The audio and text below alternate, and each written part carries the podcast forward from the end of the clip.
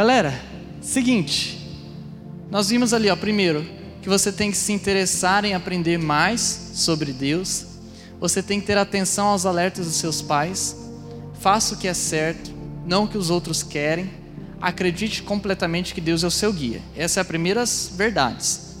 Então, quero que você relembre isso, porque a gente está trabalhando essas verdades no livro de Provérbios. Provérbios é um livro que foi escrito pelo rei Salomão. E olha as verdades que ele tem ali para gente, já nesse ponto. Será que você tem se interessado por Deus, que é a primeira verdade? Será que você tem dado atenção aos seus pais? Às vezes eles te dão alertas. Será que você está fazendo o que agrada a Deus ou o que os outros querem? Será que você está confiando que Deus ele é teu guia mesmo? É coisa para se pensar. Olha a recapitulação 2, agora slide 3.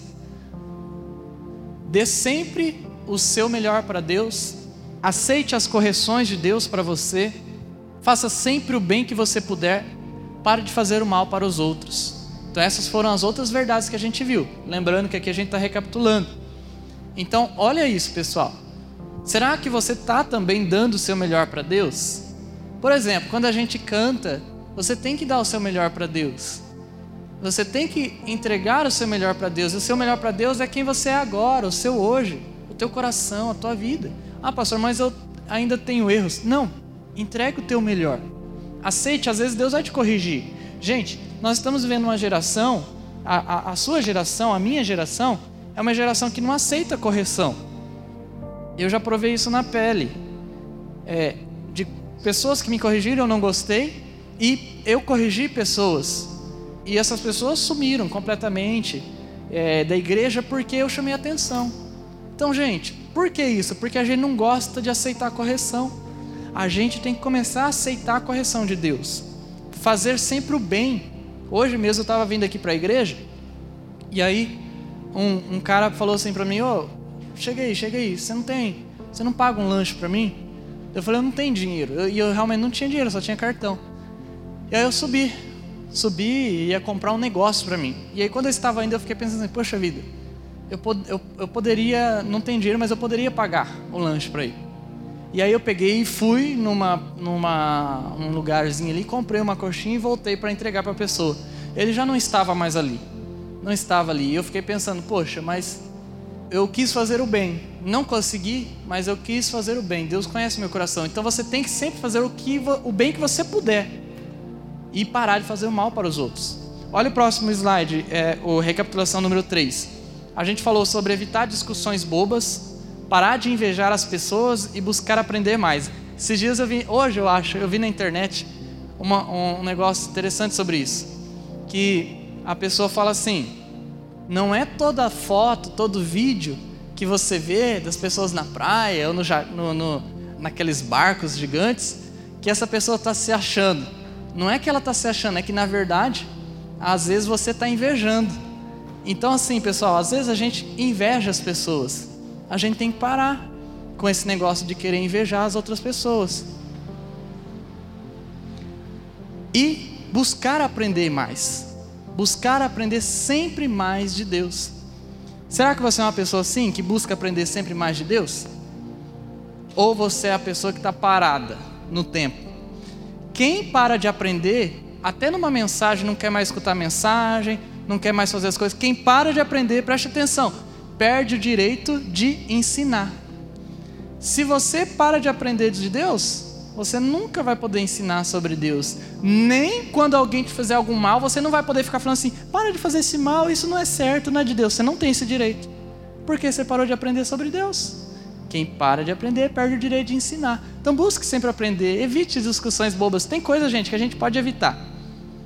Tem coisa que você faz porque você quer ver o circo pegar fogo. Não faça isso. Olha a próxima recapitulação. A recapitulação 4. A gente viu ali, ó. Escolha bem suas referências, abandone os palavrões, nunca desista da vida e pense mais antes de agir. Quais dessas quatro lições aí você está aí pendente na tua vida? Quais são suas referências? Quem são as pessoas que você segue? Quais são as palavras que saem da sua boca? Será que você é um adolescente que está desistindo fácil? Você não tem pensado muito? Então, essas são as lições de Deus. Agora, hoje eu quero terminar essa série. A última mensagem dessa série. E a primeira verdade que eu quero colocar aqui para vocês hoje, nessa noite, é essa: abandone a preguiça. Será que tem gente preguiçosa aqui? Será que tem adolescente preguiçoso? Ai, ai, ai, não é para apontar para o outro, não. É para olhar para você mesmo. Hã? Será que tem adolescente preguiçoso? Galera, é o seguinte: a preguiça, ela é um mal, um mal muito grande. Sabe por quê? Se você é preguiçoso, por exemplo, para estudar, como é que você vai ter conhecimento? Se você é preguiçoso para aprender, como é que você vai crescer? Se você é preguiçoso, sei lá, até para arrumar a tua cama, como que você vai querer alcançar alguma coisa na vida? Ah, tem muita gente, né? E a gente vê isso aí na internet, vê na rede social, as pessoas, muitas pessoas e jovens até, que estão lá lutando por uma causa. Ah, não é isso, não aquilo, não aquilo outro. Mas será que todos esses jovens que estão lutando por isso, eles pelo menos arrumam a, a cama deles? Porque se a gente não começar pela nossa cama, lembra aquela série do ano passado? Quem estava aqui na série? Arrume a sua cama, lembra? Lembra? Tinha uma galera. A primeira coisa que a gente aprendeu é: a primeira coisa na nossa vida é arrumar a cama, depois a gente escova os dentes, depois a gente faz o devocional. E a gente aprendeu sobre isso, foi bem legal. Então, abandone a preguiça. Olha só o que a Bíblia diz lá em Provérbios 6,6. Olha só. Observe a formiga, preguiçoso, reflita nos caminhos dela, seja sábio. Olha para esse texto. Quem já viu aquele caminho de formiga assim, ó? de noite, né? Aquele caminho gigante assim, e um monte de formiga carregando as coisas nas costas. Você já viu isso? Quem já viu? Levanta a mão, deixa eu ver. Quem já viu isso? A maioria das pessoas. Eles, é, as formigas cortadeiras, elas vão lá, elas cortam as plantinhas é, verdes ainda e elas começam a carregar para dentro da, do formigueiro, porque aquela plantinha verde vira um, um, um fungo, né? Acho que é um fungo. E aquele fungo é a comida da formiga rainha, que ela precisa para poder ter mais, mais ovinhos ali. Então, pessoal, as formigas trabalham, elas são exemplo nós. Será que você é um exemplo também, assim como a formiga? Não sei. Ó, eu comecei a trabalhar bem cedo eu vou confessar para vocês, eu não queria começar a trabalhar não. Mas um dia minha tia me enquadrou. Minha tia chegou e falou assim: "É, Lucas, você já está com 13 anos e você tem que trabalhar". E eu pensei assim: "Nossa, já tem que trabalhar?". E ela falou assim: "Ó, duas opções para você. Ou você trabalha com o seu tio, meu tio ele era mecânico, ou você trabalha com seu primo. Meu primo era açougueiro. E aí eu pensei assim, a minha reflexão foi assim: quero ficar sujo de graxa ou sujo de sangue? Pensei nisso, primeiro. Aí depois pensei em outra coisa, falei assim: não, pensei no carro do meu tio. O carro do meu tio é um Palio. E o carro do meu primo? Ah, é uma S10. Eu falei: ah, não, quero trabalhar no açougue. Então, olha meu raciocínio, né? Um moleque, assim, foi na hora. Então, meu raciocínio foi: quem está mais rico? Vou trabalhar com quem está mais rico. E aí eu fui trabalhar lá com meu primo no açougue, só que eu achei que eu ia lá dentro do açougue, né? E não, ele me colocou para vender espetinho. Ele falou assim, ó, cada espetinho que você ganhar, você vai, que você vender, você vai ganhar 10 centavos por espetinho. E aí eu tinha que vender, gente. Eu saía do colégio à tarde, 5h30, 5h20, não lembro que hora que eu saía. Que hora que sai? É 5h20? Acho que é 5h20, né? 17h20, sei lá. E aí eu saía e ia direto pro açougue, chegava lá, ia lá no banheiro, trocava de roupa, colocava a roupa do, do, do açougue e acendia a churrasqueira e já colocava os espetinhos, porque sete horas o pessoal já começava a passar ali para comer, seis e quarenta. Eu fazia isso correndo. E aí cada espetinho que eu vendia era 10 centavos. Eu tinha que vender o mês inteiro para conseguir 40 reais, 50 reais. Mas eu já fiquei feliz já. fiquei muito feliz. E aí eu lembro que passou um ano assim, vendendo espetinho. Ele falou: oh, agora você vai trabalhar comigo aqui dentro do açougue. Você vai me ajudar a fazer limpeza, fazer, ó, cortar uns, umas carnes assim mais simples. E aí eu me lembro que eu comecei a trabalhar o período da manhã daí. E aí eu comecei a trabalhar nesse período da manhã. E aí trabalhei um mês. E depois de um mês, meu patrão veio e falou assim, que é o meu primo, eu vou te dar o primeiro salário. E aí ele veio e me deu 200 reais. E aí eu me lembro quando eu peguei aqueles 200 reais, eu falei assim, dentro de mim, não, não é possível isso. Inacreditável, é muito para mim, é muito. Fiquei pensando assim, eu fiquei assim, comovido, assim, eu fiquei quase chorando assim de falar, não, meu primo está sendo muito bondoso comigo, de me dar 200 reais. Depois foi crescendo, né? Foi ganhando mais. Mas o que, que eu estou querendo dizer com isso, pessoal? É, a gente não pode ser preguiçoso. A gente tem que fazer acontecer. Se você tiver preguiça, você nunca vai chegar em lugar nenhum. Segunda verdade aqui nessa noite: firme seu caráter. Firme seu caráter. Tá, pastor, o que é caráter? Nem sei o que é isso, ninguém nem fala disso. Essa geração não fala de caráter. Caráter, pessoal, é quem você é, de verdade. Você já pensou sobre isso? Quem você é de verdade? Não é isso que você está aqui. Não é esse cara que está aqui. Não é essa mocinha que está aqui. Não é. Quem eu sou, pessoal, de verdade, não é só isso aqui que eu estou aqui. Não é isso. Eu não sei se você já refletiu sobre isso. Quem você é mesmo? Sabe quem você é mesmo?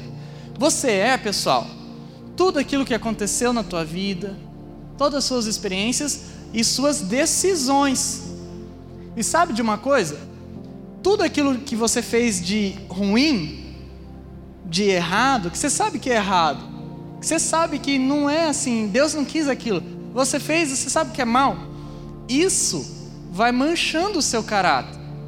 Aí você vai sendo aquela pessoa. É por isso, galera, que a gente tem que começar a construir o nosso caráter.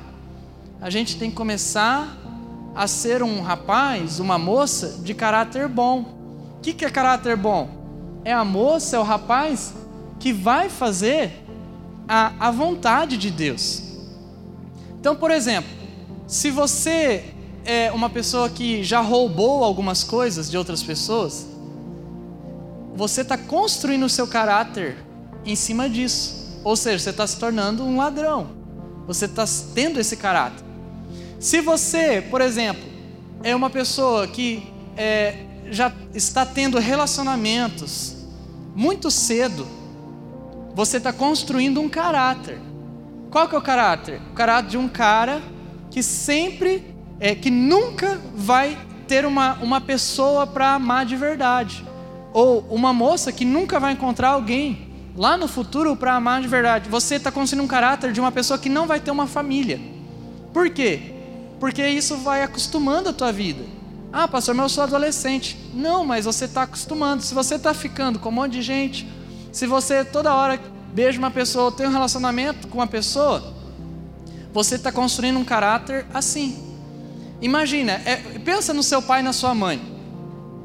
É, talvez o seu pai e a sua mãe já seja assim. E aí você vai saber que isso é ruim. Mas imagina, se você tem um exemplo do teu pai e da tua mãe, imagina que eles assim, um homem que fica sempre com várias mulheres ou uma mulher que fica sempre com vários homens. Isso é horrível, pessoal. Um filho de verdade nunca aceita isso. Se sente mal, se sente enojado. Mas por que, que você sente isso do. Pode sentir isso do seu pai de sua mãe, mas não de você? Essa é uma questão de caráter, pessoal.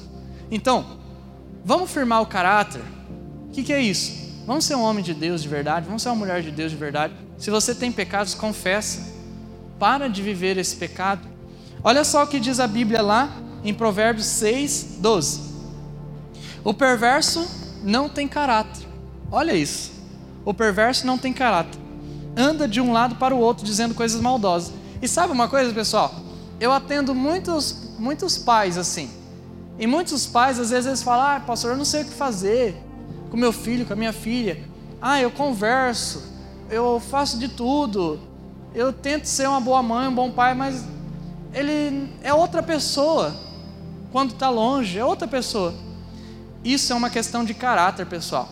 O pai e a mãe pode continuar ensinando, o pai e a mãe pode continuar protegendo, pode continuar amando, mas se o adolescente ele continua fazendo a coisa errada, não é problema do pai nem da mãe. E muitos adolescentes querem jogar a culpa no pai e na mãe. É problema dele e dela. É problema de caráter. É um cara que não tem caráter, nunca vai ter. É uma menina que não tem caráter, nunca vai ter se não foi por causa de Jesus. Então, pessoal, cuidado até com as amizades. Porque se tem um cara que não tem caráter, que é teu amigo, uma menina que não tem caráter, que é sua amiga, sabe o que acontecer? Vai acontecer? Uma hora dessa, ela vai trair você, ele vai trair você, alguma hora dessa. É aquela história. Sabe aquela história de que se você fofoca para uma pessoa, ou se a pessoa fofoca para você e você fala, ah, tá tudo bem porque nós somos amigos, isso é um erro, porque aquela pessoa, uma hora dessa, vai fofocar de você para outra pessoa. É uma questão de caráter. Então não fique achando assim, ah, eu e minha amiga, a gente fofoca mesmo, a gente faz tudo junto, não sei o que, papapá. Tá, deixa uma hora acontecer um BOzinho entre vocês duas, que você vai ver o que, que vai acontecer. Então, gente, preste muita atenção. Caráter é uma coisa que se constrói. E, por fim, terceiro, não se engane com a beleza. Não se engane com a beleza. Pessoal, tem gente se enganando com a beleza, sabe? É, tem rapaz gostando de menina só porque o narizinho dela é bonito, a boquinha dela é bonita, tem um batonzinho vermelho, um negócio bem, uma roupinha da hora. Ou a menina gostando de um rapazinho também, porque o cara é, é da hora, é, é, sabe conversar e tudo mais. Sabe onde isso vai dar, né, João? Sabe. Beleza, gente. Meu avô dizia, né? Beleza não põe na mesa. E de fato, gente, não se engane. Não se engane. Se você aqui é uma moça, ai pastor, estou apaixonado, estou me entregando para um rapaz. Você é adolescente, mas você já está se entregando para um rapaz por causa disso. Meu, para. Para. Você, rapaz, também, para. Vai ter um tempo certo. Agora, adolescência, gente, não é o momento para vocês ficarem namorando, ficando, beijando, se pegando. Não é isso, gente. Isso não é vontade de Deus. Então, não se engane com a beleza. Pastor, eu sou essa pessoa. Eu tô me pegando aí. Inclusive, até pensei em me pegar aqui, pastor. Ó, tem uns escurinhos aqui até nessa igreja. Até pensei nessa igreja, lá no shopping. Olha, gente, falar uma coisa para vocês. É, os olhos de Deus estão por toda parte. Deus conhece o seu coração. Não se engane com a beleza. Não se engane. Então, não tenha relacionamentos agora nessa fase, na idade que você tem. Porque isso não é o que Deus tem para você. Olha só o que diz lá em Provérbios, capítulo 6, verso 25. Não cobice em seu coração a sua beleza, nem se deixe seduzir por seus olhares. Galera, vou dizer uma coisa. Sabe o que está acontecendo? Tem menina olhando para outra menina, nem conhece, mas está olhando para uma outra menina e dizendo assim: Pastor, eu nunca olhei para aquela menina lá do jeito que eu olhei hoje. Eu acho que eu, eu não gosto de homem, eu acho que eu gosto de mulher. Está acontecendo isso direto homens e mulheres. Olha bem para esse texto, galera. Será que Deus, ele não queria nos ensinar algo para esse ano, 2022, para essa geração? Não cobiça em seu coração sua beleza, nem se deixe seduzir por seus olhares. O que Deus está dizendo é assim, gente, para de ficar olhando só o exterior, para de ficar dando voz à cobiça.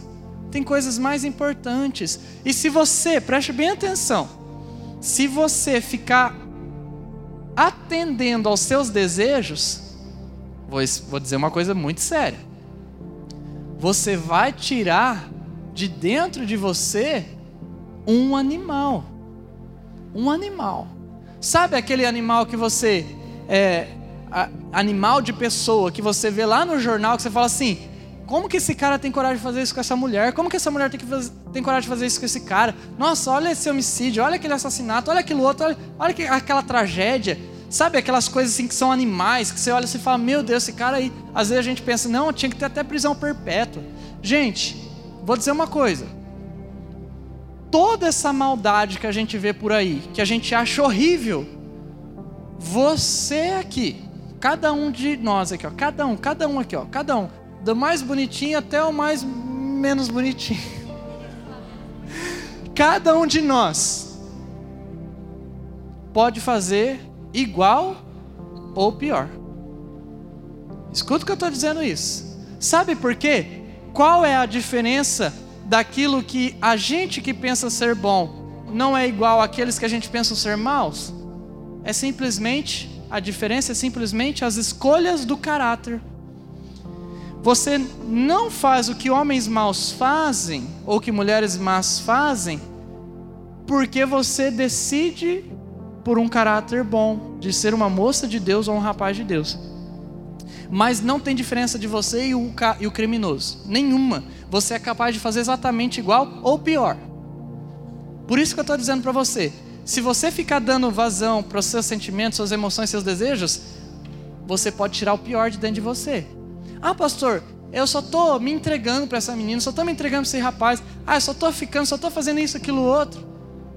Cara, eu vou dizer uma coisa. Isso é o começo.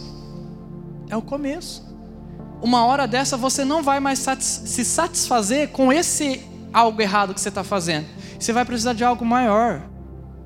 E assim vai, até você tirar um monstro de dentro de você. E aí um dia você vai olhar para trás e vai falar assim: eu nem me reconheço mais. Então, não olhe só para a beleza. Curte o seu tempo agora, que é um outro momento da tua vida. Não é esse momento que a maioria dos adolescentes, porque eu sei, galera, eu ouço os relatos, eu converso, eu sei. E lá no colégio a coisa é feia. Eu sei como é que é. Não seja como a maioria das pessoas lá do seu colégio. Gente, a gente está aqui, ó, eu acho que uns 120 adolescentes hoje, mais ou menos, e nós podemos ser a diferença. Nós podemos ser a diferença, você pode ser a diferença. E eu acredito em você. Se eu não acreditasse, eu não estaria aqui. Não estaria aqui. Porque aí seria o quê? Seria perca de tempo. Era melhor você estar tá lá, Gustavo, na tua casa, João está na tua casa, era melhor a Dai estar tá cuidando da filhinha dela e todos os nossos discipuladores estão, você também está na tua casa, mas não, você não está, eu também não estou, porque a gente acredita que algo está acontecendo. Então, escute bem aqui, olhe para mim. Se você quiser, se você desejar ser uma mulher e um homem de Deus, você pode alcançar isso. Você pode. Não acredite nas mentiras do mundo. Você pode. Feche seus olhos, vamos orar. Senhor Jesus, obrigado, Pai. Obrigado por essa noite, obrigado por esses adolescentes, ó Pai. Nós pregamos a palavra. Agora é o Senhor que tem que fazer, ó Pai, porque nós não temos esse poder. E eu creio que o Senhor está fazendo, mesmo que seja dolorido para alguns adolescentes ouvirem isso, mas, ó Pai, o Senhor trabalha com a dor, eu sei. Nos ajuda, Pai, nessa noite, em nome de Jesus. Amém e amém.